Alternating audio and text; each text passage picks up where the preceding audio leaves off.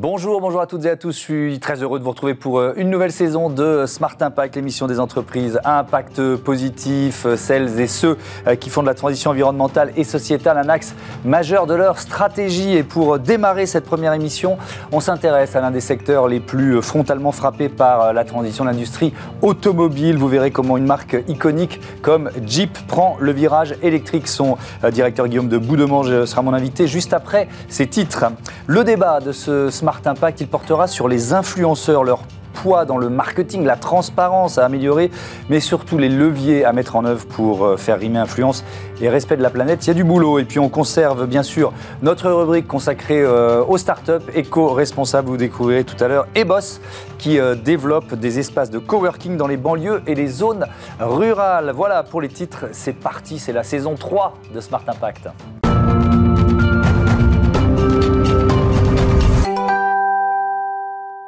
Bonjour Guillaume de Boudemange, bienvenue. Vous êtes euh, donc euh, le directeur de la marque Jeep au sein de Stellantis, un, poste que vous euh, occupez depuis le mois de janvier de, cette année. Je, le disais en titre, Jeep c'est une marque iconique qui existe depuis 80 ans, synonyme d'aventure, de, de, grands espaces et qui devient électrique.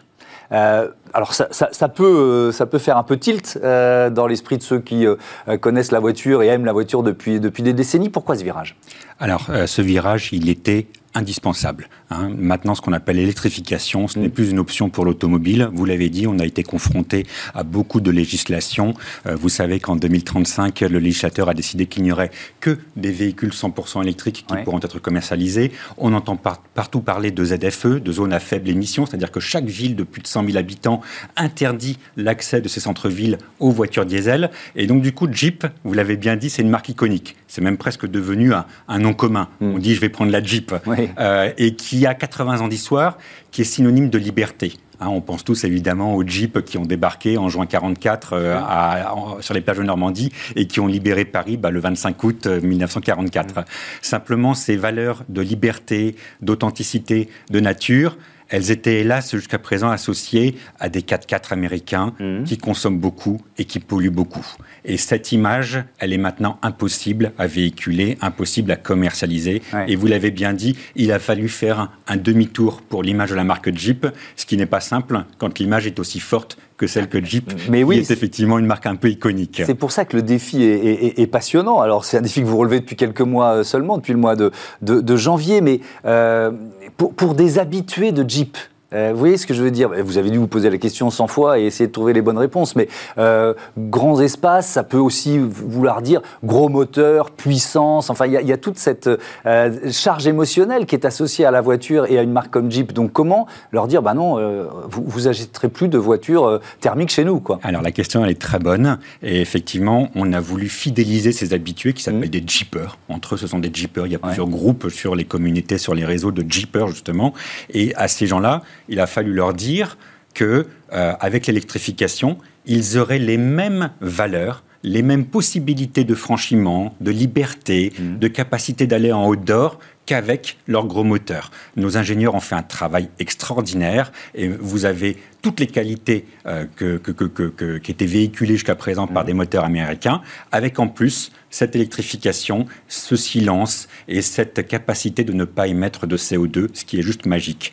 Maintenant, on a ces jeepers comme cœur de cible à conserver, mais on a également des nouvelles euh, cibles de clients à aller conquérir. Je pense notamment aux entreprises qui représentent une part de plus en plus importante des clients automobiles, mhm. aux loueurs longue durée, aux B2B, qui sont eux intéressés par une fiscalité, c'est-à-dire par une TVS qui est relativement faible, mhm. par des véhicules qui n'ont pas de malus grâce à l'électrification. Et c'est ça qui, justement, nous fait aller euh, vers ces nouveaux clients. Mais, mais ça veut dire que aujourd'hui, d'ailleurs, je crois que c'est depuis le mois de mai, on, ne peut plus acheter de voitures euh, thermiques, diesel ou, essence chez Jeep Exactement, exactement. Jeep est la première marque du groupe Stellantis Stellantis, vous savez, c'est Peugeot, Citroën, DS, Fiat, Opel, mmh. à avoir choisi d'être 100% électrifié.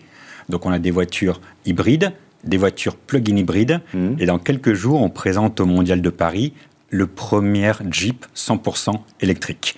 Et vous avez raison, euh, on a décidé de ne plus commercialiser de moteurs essence, on a décidé de ne plus commercialiser de moteurs diesel pour justement faire notre révolution et euh, apporter à nos clients des nouvelles sources de mobilité. Pourquoi aussi vite? Parce que euh, vous, l'avez dit, il y a la, pression réglementaire, mais elle n'est elle est, elle est pas pour tout de suite, elle est pour demain ou, après-demain. 2035, ça laisse un petit peu de marge. Pourquoi aussi vite? Vous avez raison, on aurait pu prendre plus de temps et vendre encore plus de voitures diesel mm. euh, pendant cette période-là. Néanmoins, on s'est dit que vu l'image de Jeep, on avait besoin d'une révolution, d'une sorte de demi-tour pour pouvoir mm. euh, aller plus vite vers l'électrification et modifier encore plus rapidement et plus drastiquement l'image de la marque Jeep.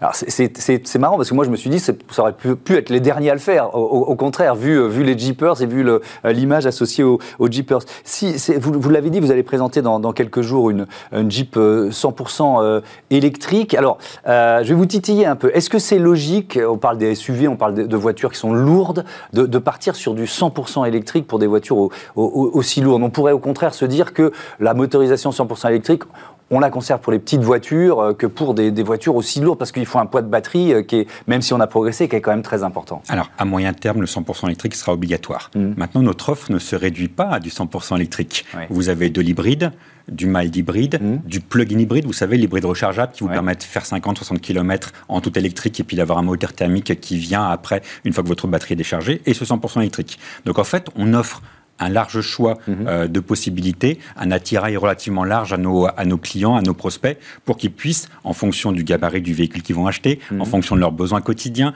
en, en fonction de la fiscalité qu'ils sont prêts à assumer, bah, trouver une solution euh, au sein de la marque mhm. Jeep. Euh, là, pour l'instant, cette, cette, mesure, enfin, le fait de ne plus vendre de, voitures thermiques, c'est seulement en France, c'est déjà dans d'autres pays, la France est, pionnière, comment, comment, ça se, comment ça se met en place? La France est pionnière, Jeep est à la fois la première marque chez Stellantis, mais Jeep France France est le premier pays dans le monde à avoir décidé cette mesure-là pour justement aller encore une fois plus vite mm. euh, vers l'électrification. Donc on prend, vous l'avez cité, le mot de pionnier. Moi je trouve qu'il est excellent parce qu'on dit souvent qu'il y a une prime au pionnier. C'est-à-dire que le pionnier c'est celui qui va aller défricher un, filon dans une mine d'or mm. et s'il se trouve, il va trouver justement ce filon et il va pouvoir l'exploiter avant que tous les autres n'arrivent dans cette fameuse mine d'or. Mm. Et donc du coup c'est pour ça qu'on a décidé de prendre ce risque qui n'est pas un risque euh, économique important, hein, qui est assumé en termes de volume, en termes de rentabilité de nos gammes, etc., mhm. et en termes de cible de clientèle, pour pouvoir avoir cette situation de pionnier que vous avez bien cité. Euh, comment ça se passe dans les autres pays? Euh, Est-ce qu'on peut imaginer aujourd'hui une telle mesure aux États-Unis, par exemple? Absolument pas. Ce ne serait pas accepté par, le, par les clients, tout simplement. Par, par, par les intéressant. Donc, il faut cette lucidité là aussi. On est bien d'accord pour plusieurs raisons. Premièrement, la fiscalité aux États-Unis n'est pas le même. Vous savez que le prix du litre d'essence n'est pas le même. Mhm. L'électrification et toutes les infrastructures de recharge ne sont absolument pas du même niveau que ce qu'on peut euh, trouver en France. Et les Américains sont encore habitués à leur gros moteur V8 qui consomme 10 gallons euh, per mile, etc., etc., etc.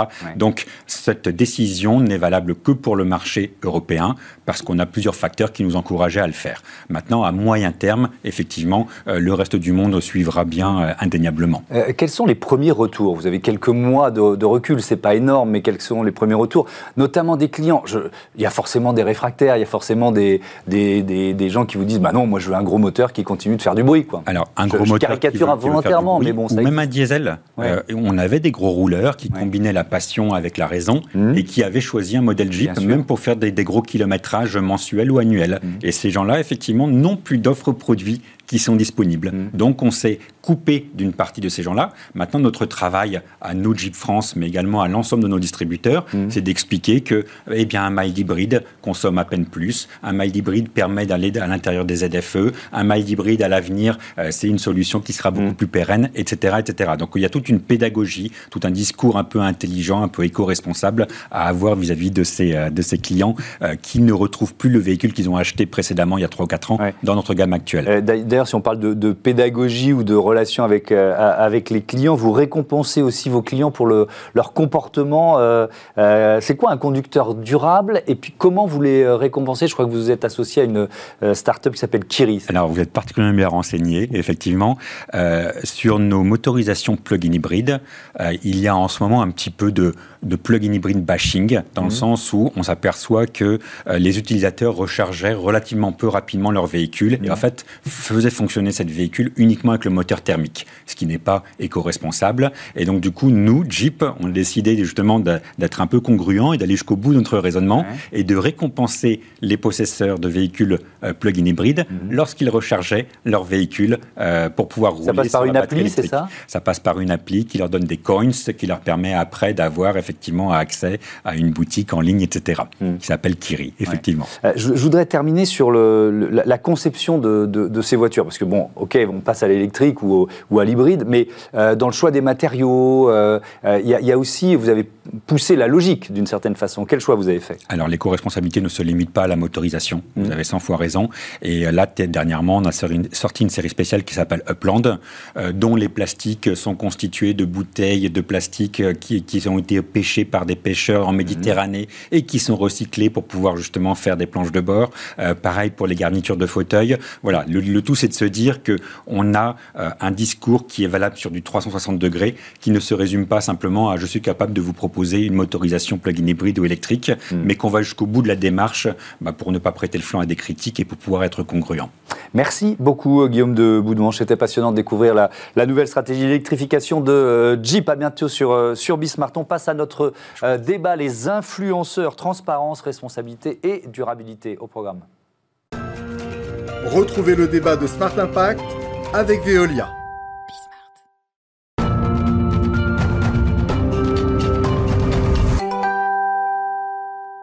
Le pouvoir, le sens des responsabilités des influenceurs, voilà le thème de notre débat avec euh, mes invités. Amélie Deloche, bonjour. Bonjour. Vous êtes la cofondatrice de Paye ton influence, que vous allez nous présenter dans, dans, un, dans un instant. Mohamed Mansouri, bonjour. Bonjour. Heureux de vous retrouver, vous êtes directeur délégué de la RPP, l'autorité de euh, régulation euh, professionnelle de la publicité. Vous étiez venu nous parler la saison dernière de la création de ce certificat de l'influence responsable. On va évidemment y, revenir. Mais d'abord, Amélie Deloche, Paye ton influence, c'est quoi? Un compte Instagram, c'est ça?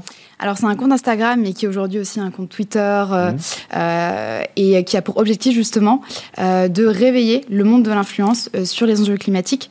Aujourd'hui, les influenceurs, c'est des personnes qui sont extrêmement suivies, qui sont extrêmement regardées, notamment par la jeune génération, mhm. mais ils continuent à promouvoir des modes de vie et de consommation qui sont à rebours des, enjeux climatiques. et finalement, le secteur de l'influence aujourd'hui bah, doit faire sa transition comme tous les secteurs économiques actuellement. Et du coup, ce compte, il a pour objectif justement de pousser les influenceurs à faire leur transition et de euh, porter justement ce sujet dans le débat public. Vous avez quelques exemples euh, récents, voilà, de, parce qu'effectivement, parfois on se dit, mais c'est un modèle de surconsommation absolue qui est, qui est promu. Alors, euh, il y a énormément d'exemples, finalement. On peut le voir euh, tous les jours sur les réseaux sociaux. Mm. On a des influenceurs qui vont, par exemple, faire des énormes concours pour faire gagner 2000, euh, 3000 euros de sneakers. On va voir l'influenceur autour de cinquantaine de boîtes de, sneakers. Ça, ça, met en avant vraiment encore des imaginaires, finalement, qui mm. sont totalement dépassés aujourd'hui.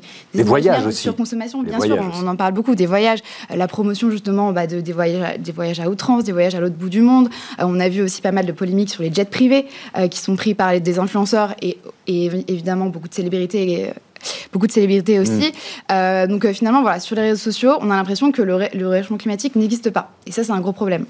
Alors, on va voir quel levier, et c'est un sacré défi hein, quand même, parce que pour certains, on part de très loin. Euh, Mohamed Mansouri, est-ce qu'on peut évaluer ce que pèsent les influenceurs sur le, marché de la, de la, publicité aujourd'hui? Est-ce que j'ai vu un chiffre, le marché mondial de l'influence va atteindre 15 milliards de dollars à la fin de cette année, c'est 20 fois plus qu'en 2015, donc ça croît très vite. Quoi. Tout à fait, ça croît très vite, et on parle de plus en plus de créateurs l'économie des, créateurs de contenu. Et il y a une étude américaine qui chiffre euh, le marché à près de 100 milliards, si on inclut vraiment tous les créateurs de contenu, y compris les influenceurs. Donc c'est un marché effectivement qui, qui croît très vite, c'est un marché jeune, et qui a donc besoin d'un cadre, de mmh. règles, on en parle, euh, et, d'être sensibilisé sur ces enjeux, dont les enjeux liés au dérèglement climatique. Vous avez reconduit euh, cette année euh, l'Observatoire de l'influence responsable. Est-ce en, préparant l'émission, je me suis dit, mais c'est un peu illusoire de vouloir faire rimer un influenceur et engagement durable alors, c'est une question extrêmement pertinente. On parlait de la transition écologique tout à l'heure, qui a déjà été largement initiée par les, acteurs de la filière, les marques, l'Union des marques notamment, qui les représentent, mais aussi les autres acteurs. Mm. Euh, des engagements forts ont été pris, notamment dans le cadre de la loi climat et résilience. Ces engagements, il faut qu'ils aillent jusqu'au bout de la chaîne de valeur. Et aujourd'hui, on a clairement un besoin d'initier cette transition chez les créateurs de contenu, chez ceux qui émettent les contenus, jusqu'au bout de, de la chaîne. Et pour cela, il y a des règles qui existent, et notre rôle, c'est de les faire respecter. Mais se donner des règles, c'est bien, mais ça ne vaudrait rien si on n'est pas aussi les moyens de les faire respecter via, des, via des dispositifs de sanctions comme le jury de déontologie publicitaire, via des dispositifs de contrôle comme l'Observatoire de l'influence responsable. Hmm. Ces, règles, vous pouvez les rappeler en quelques, en quelques mots? Alors la règle de base, c'est celle de la transparence. Déjà, dans le cadre d'un partenariat, s'il y a des engagements réciproques, côté créateur de contenu, hmm. bah, d'émettre un contenu en échange d'une contrepartie, quelle qu'elle soit. Ça peut être un paiement, mais aussi un cadeau, une invitation, euh, un voyage. Hmm. Euh, vous étiez, on avait beaucoup parlé de ça quand vous étiez venu euh, la, Absolument, la, dernière, c'était au, mois d'octobre si je me souviens bien. Là, aussi, il y a du boulot. Hein. il y a du boulot. Ça a progressé Alors, ça a progressé. Ça a progressé. on a relancé donc l'observatoire cette année. Je ne peux pas donner les résultats. Ils seront publiés le 29 septembre mmh. prochain il y a, il y a d'autres sujets que la transparence. La transparence, il y a des évolutions et, qui vont plutôt dans le bon sens, euh, mais je ne peux pas en dire plus à ce mhm. stade. En revanche, il y a d'autres enjeux. Et parmi les enjeux, il y a ceux liés, bien sûr, à l'urgence climatique. Et on souhaite vraiment, via le certificat, euh, sensibiliser davantage les, et surtout les engager. Hmm. Euh, euh, vous, faites partie, euh, de Deloge, de l'association pour un réveil écologique qui a été créée en, en 2018, euh, des étudiants qui restent mobilisés. C'était en mai dernier à Paris-Dauphine, cette lettre ouverte publiée, adressée aux influenceurs. Vous avez du pouvoir, servez-vous-en. Est-ce qu'ils ont réagi? Et, si oui, comment Alors, euh, les influenceurs n'ont pas du tout réagi. Euh, et de manière générale, euh, quand on essaye de les contacter avec page d'influence, de les interpeller, etc., en fait, la majeure partie des réponses, c'est finalement l'ignorance. parce que pour eux, finalement, bah comme vous l'avez dit, ça remet en question leur business model, hmm. les enjeux écologiques, forcément. Leur business model qui est basé sur la promotion de la consommation et la promotion de modes de vie, de manière générale, qui sont pas compatibles avec les enjeux climatiques. mais bon, nous, ce qu'on veut leur dire, en fait, c'est qu'ils font partie du problème. Euh, parce qu'ils promeuvent des modes de vie de consommation euh, qui ne sont pas viables euh, actuellement, mais par contre, ils font aussi partie de la solution. Pourquoi? Parce qu'ils peuvent sensibiliser de manière, de manière assez facile une très large audience. Il y a des influenceurs qui sont suivis par des centaines de milliers de personnes, des millions de personnes, et finalement, si eux commencent à évoquer les enjeux de transition écologique, à commencer à, évoquer leur transition écologique personnelle, ils peuvent toucher voilà, toute une génération, finalement, la mmh. première génération, qui devra vivre durablement avec euh, le changement climatique. Oui, mais moi j'ai un peu l'impression de, à, l'instant T, hein, de deux mondes qui se, qui communiquent pas, quoi, qui se regardent en, chien de faïence. Quel levier vous vous avez commencé ou vous voulez euh, euh, activer pour que justement il y ait une prise de conscience et puis même que, que, que ça change, quoi, qu'il y ait des actes derrière? Alors ce qui est sûr, c'est que c'est les questions du réchauffement climatique, c'est une question qui intègre le milieu de l'influence. Nous, on a justement pu discuter en off avec euh, des influenceurs, des, mmh. agences d'influenceurs, avec des marques, euh, et euh, c'est justement un sujet qu'elles veulent intégrer dans leur stratégie. Le problème aujourd'hui, c'est que c'est pas encore fait ouvertement et que les ambitions sont pas encore à la hauteur pour nous. mais on pense que finalement, le réchauffement climatique, il va s'accélérer. On l'a vu notamment cet été, qui a été assez catastrophique finalement, cette transition, ils vont la faire de gré ou ils vont la faire de force, euh, parce que justement, on a une audience aussi, les followers qui sont de plus en plus exigeants avec euh, les, influenceurs et qui vont leur demander en fait euh, de se positionner sur ce sujet. On l'a vu notamment avec bah, cet été les influenceurs qui prennent beaucoup l'avion. Il y a de plus en plus de commentaires sous ces posts. de, voyage en avion avec des, followers. Est-ce qu'il ne faut pas les ringardiser d'une certaine façon? Enfin, vous voyez ce que je veux dire Parce que c'est, on parle d'image, on est vraiment dans le domaine, dans le, dans, dans le règne de l'image. Donc l'enjeu, il est là. L'enjeu, euh, exactement. En fait, l'enjeu, c'est de, euh, euh, c'est que ces comportements, ces modes de consommation mm. qui sont pas viables, ne, deviennent justement ringards. Et que prendre l'avion à outrance, ça devienne plus la norme, en fait. Et pour ça, il faut que les influenceurs arrêtent de normaliser ces comportements-là, ou alors qu'à côté, la société civile dise que bah, ces, comportements-là sont, plus normaux et que continuer à les faire, c'est mm. jouer sur l'image. Mohamed Mansouri, c'est par les marques je parlais de levier, c'est par les marques qu'on peut, qu'on peut, parce que les marques qui sont associées à ces influenceurs, par ricochet, elles, elles sont elles, aussi la cible de critiques. Évidemment, il y a des enjeux de brand safety qui sont très forts. Euh, dans le cas du marketing d'influence, le créateur de contenu, c'est un individu, hmm. une personne avec ses, forces, ses faiblesses, et, euh, et, ces enjeux de brand safety, euh, d'image de marque existent. Donc ça doit venir par les marques, effectivement. Il y a un des moyens qui est mis en œuvre aujourd'hui par les marques, c'est d'inciter, voire d'imposer le certificat d'influence responsable, encore une fois, qu'on renforce sur ces sujets-là mhm. de manière très, euh, très, euh, très, très engagée, mhm. puisque euh, typiquement, au-delà, historiquement, la RPP a, a établi des règles sur le contenu, l'expression publicitaire, sur la lutte contre le greenwashing, mhm. ne pas représenter en publicité des, comportements euh, qui ne soient pas éco-responsables ou, de gaspillage ou autre. On souhaiterait aller au-delà dans le cadre de certificats et faire la pédagogie, par exemple, et rendre plus accessible les, conclusions du, rapport du GIEC, par exemple. Alors, on a le collectif pour un réveil écologique qui a, fait un travail formidable de synthèse. L'objectif aussi, c'est de rendre accessible, c'est euh, pour faire prendre conscience de, l'urgence écologique mmh. dans le cadre de ce certificat. Et, justement, si on rentre un peu dans le détail, qu'est-ce qui change sur cet euh, engagement euh, responsable des, influenceurs dans, dans, le cadre de certificat? Alors, déjà, la pédagogie. Autour de, ces aspects-là. rappeler aussi qu'ils ont une influence, un rôle, et cette influence, ils peuvent l'utiliser aussi de manière positive, par exemple en promouvant, des, comportements bas carbone. Ça, c'est des choses aussi vers lesquelles on, souhaite les, encourager.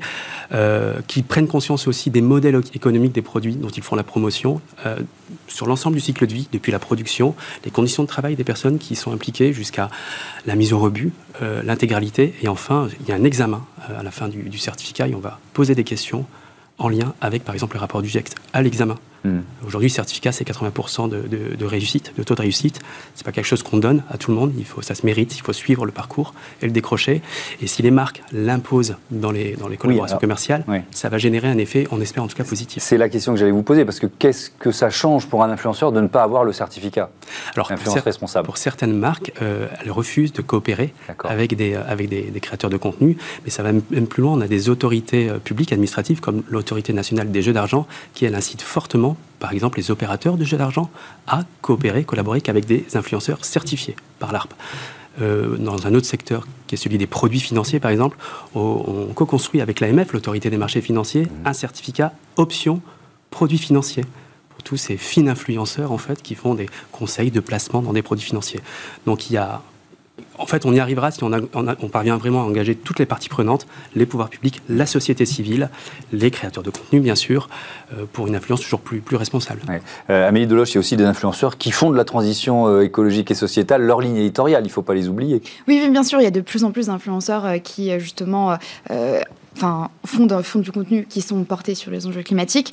le problème, c'est que souvent, ils touchent une cible qui est déjà convaincue. En hmm. fait. Nous, l'idée, c'est vraiment de sortir de cercle de convaincus. C'est pour ça qu'on s'attaque aux influenceurs et on veut collaborer justement avec, les avec des influenceurs qui, de manière générale, dans leur contenu, ne, euh, euh, n'évoquent pas les enjeux climatiques. Euh, là, on est vraiment sur une urgence, donc il faut essayer de, d'aller finalement sensibiliser les non-convaincus. Hmm.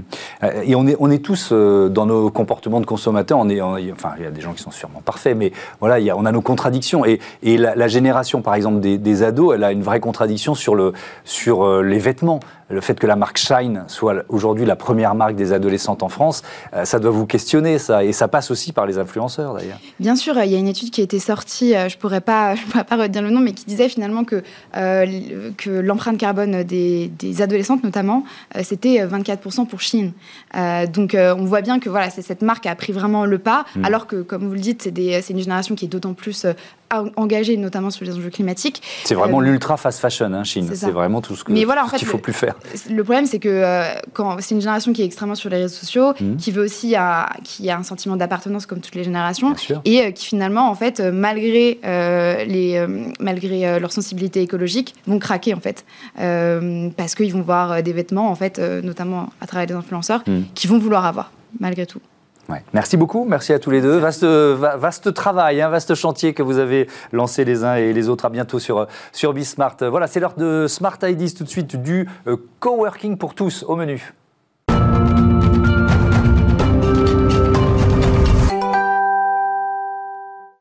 Smart Ideas avec Eric euh, euh, Lobouet, bonjour, bienvenue. Vous êtes euh, le fondateur de eBoss, Boss pour bureaux originaux et services sympas. C'est quoi C'est un service de coworking, c'est ça? Tout à fait. L'idée, c'est de proposer du coworking dans les endroits où on n'a pas l'habitude d'en trouver. Hein, puisqu'on sait que dans, au cœur des grandes métropoles comme à Paris, on va en avoir un peu partout. Mmh. Mais bizarrement, dès qu'on s'éloigne un peu plus, quand on va dans la ruralité ou dans la grande banlieue, ça devient compliqué.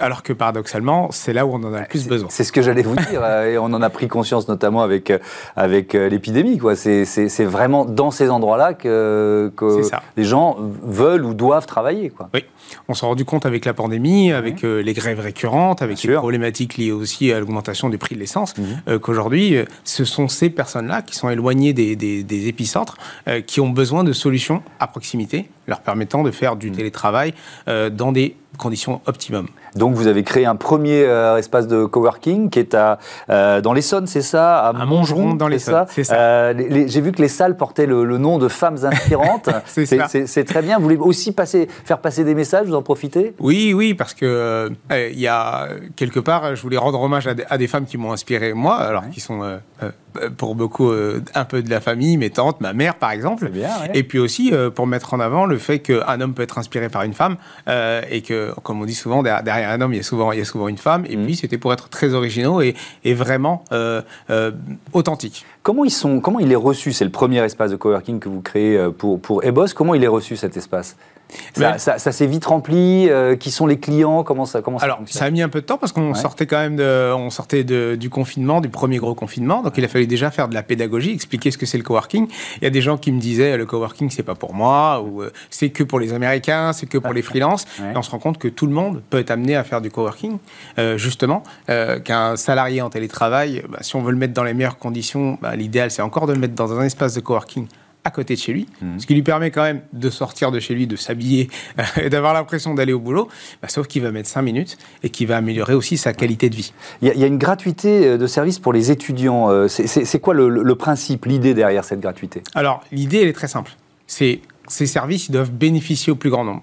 Et aujourd'hui, on sait que les étudiants ont en premier euh, besoin de ce type de service. Pouvoir réviser dans les meilleures conditions, pouvoir aussi hmm. être euh, en contact avec des entrepreneurs. On se rend compte que le monde des étudiants et le monde de l'entrepreneuriat, c'est deux mondes qui sont très hermétiques, qui se croisent très rarement. Et là, c'est l'occasion justement de créer cette synergie. Hmm. Donc il y, a des, il y a des rencontres qui se, qui, qui se font, des opportunités de, euh, de, boulot, de, boulot, et de business qui, se, qui se font. Vous, vous êtes lauréat des, des talents Diversides. Qu'est-ce que ça représente pour vous? Pour moi, c'est très important euh, d'abord de, rendre hommage à ce que fait cette association hein, qui parle de, diversité et d'inclusion, et aussi en, tant que moi-même issu de la diversité, mmh. euh, d'être euh, valeur d'exemple pour les jeunes, dire que c'est possible. Aujourd'hui, c'est possible d'entreprendre, c'est possible de faire autre chose que du foot ou de la chanson. On peut aussi être des patrons et euh, d'ouvrir les portes et euh, d'ouvrir le champ des possibles. Alors justement, le champ des possibles, c'est quoi? C'est quoi les perspectives pour, euh, pour Ebos? D'autres, d'autres espaces à venir? Oui, oui, oui. Là, on est en, plein développement, si j'ai envie de dire, avec mmh. deux espaces qui vont ouvrir d'ici la fin de l'année, toujours en Essonne, parce que j'essaie de faire quelque chose d'assez raisonné. Mmh. Et l'un des, des, prochains espaces sera notamment sur la commune de Vigneux-sur-Seine, en plein cœur d'un quartier prioritaire de la ville, ce qui, voilà, qui montre aussi notre engagement, parce que l'idée, c'est d'apporter de la technologie des conditions idéales, mais à ceux qui en ont le plus besoin. Et c'est dans ces quartiers-là aussi qu'on a mm. besoin d'apporter ces, conditions. Euh, comment est-ce qu'il y a des subventions? Comment vous êtes reçu par le, tissu euh, local, politique local, quand vous, quand vous arrivez avec une idée comme celle-là? Alors, il y a en ce moment un grand, euh, grand élan de subventions de la région Île-de-France, hein, il faut le souligner quand même, qui aide tous ceux qui veulent mettre en place des espaces de coworking ou des tiers-lieux dans les quartiers prioritaires de la ville notamment. donc ça, c'est quand même une aide importante. mais c'est vrai qu'au début, euh, les gens vous regardent un peu de, travers en disant on n'a pas besoin de ça, nous, ici. Mm. Et puis quand on explique ce que c'est, quand on explique aussi le lien social que ça crée, le booster économique que ça représente, puisque quand vous faites euh, en sorte que les gens travaillent plus à côté de chez eux, bah, ils vont aussi plus dans les restaurants, ils vont aussi plus dans les commerces, ce qui permet de sortir un peu de ces problématiques de ville dortoir euh, qu'on peut avoir notamment dans les périphéries des grandes villes. Hmm. Vous avez aussi en quelques secondes créé une plateforme de e-commerce qui s'appelle eShop. Quelques secondes pour nous dire ce que c'est. C'est quoi eShop? eShop, c'est très simple. On a une plateforme où on met euh, en ligne tous les commerçants des centres-villes, des petites villes, ce qui permet d'acheter en ligne, mais d'acheter chez soi, d'acheter raisonnable, responsable, euh, tout en, achetant en ligne. Et eh ben voilà, c'est tout simple, ça s'appelle eShop. Merci beaucoup, euh, Eric Lobouet, bon vent à, à Ebos. Voilà, c'est la fin de ce numéro de Smart Impact. Heureux de vous retrouver pour une troisième saison. Je vous dis euh, à très vite sur Bismart, la chaîne des audacieuses et les audacieux. Salut.